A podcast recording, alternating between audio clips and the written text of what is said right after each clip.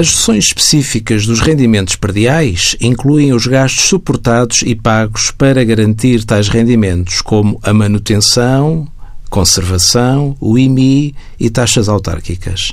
Para o efeito, existem dois quadros no anexo F, o quadro 5A e o quadro 5B. No quadro 5A devem ser incluídos os gastos efetivamente suportados e pagos no ano a que respeitam os rendimentos perdiais.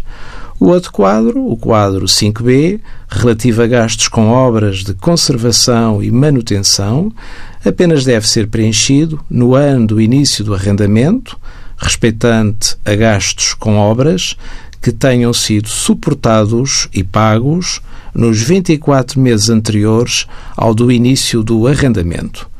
Apenas são de declarar gastos realizados após 1 de janeiro de 2015.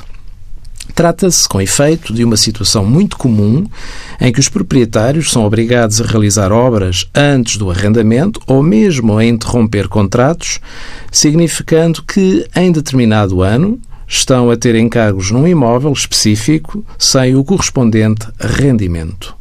Envie as suas dúvidas para conselhofiscal.tsf.occ.pt.